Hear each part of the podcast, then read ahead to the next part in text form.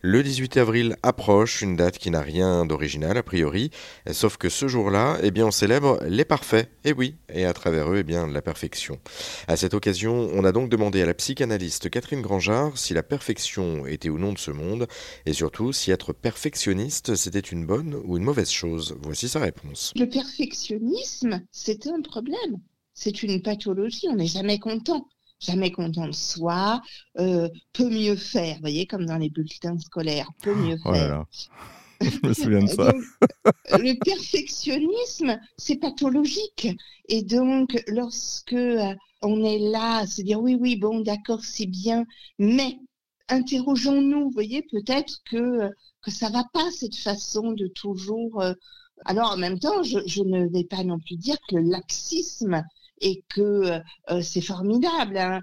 Ce n'est pas du tout, du tout, du tout, du tout ce que je pense. Il y a le besoin d'une certaine modération et, et, de se poser des questions. Est-ce que là, je suis raisonnable Raisonnable? Est-ce que cette quête de perfection se justifie?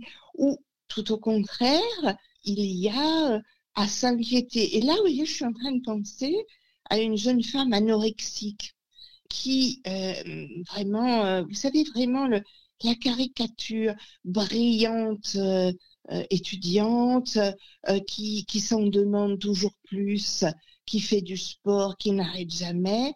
Et elle avait commencé naturellement le régime parce que peut-être les rondeurs qui étaient les siennes n'étaient pas euh, valorisables par la société. Et puis après, c'était jamais assez bien. Bah, vous voyez, elle est devenue anorexique parce que c'est jamais assez bien, parce que je peux toujours en faire un peu plus, parce que j'ai encore euh, un peu de, euh, de chair sur les os. Donc ça, c'est pas mal d'avoir aussi ça en tête. Non pas pour se satisfaire de tout et n'importe quoi, mais pour éviter d'être dans le trop. Et c'est ça, c'est éviter d'aller dans l'extrême. Il faut trouver un juste milieu en fait et, pondérer les choses et puis euh, se contenter des fois, euh, j'allais dire du minimum, c'est pas le bon terme, mais en tout cas de, l'étape qu'on a pu franchir. Et puis si on arrive à aller plus loin parce qu'on veut être, on veut aller plus loin et être satisfait, bah, on, peut toujours essayer d'aller plus loin, mais c'est pas un objectif en soi en fait, si je comprends bien. Oui, euh, ce n'est pas.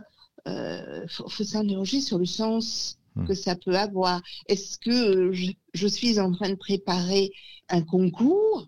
Peut-être il faut s'en demander un petit peu plus à ce temps-là que euh, dans le courant de la vie ordinaire. Il, y a des circonstances qui demandent de, de cravacher un peu. Si on est toujours en sur-régime, il va y avoir un problème. Et, ce, sens, ce bon sens est à valoriser. Bon, en tout cas, j'ai bien fait de venir. Hein. C'est pas ma fête, c'est pas la Saint-Jérôme, mais la Saint-Parfait. Merci beaucoup. Eh ben, merveilleux. Merci beaucoup, Catherine Grangeard, en tout cas, pour euh, euh, cette, ces explications, cet échange avec vous. C'est très instructif.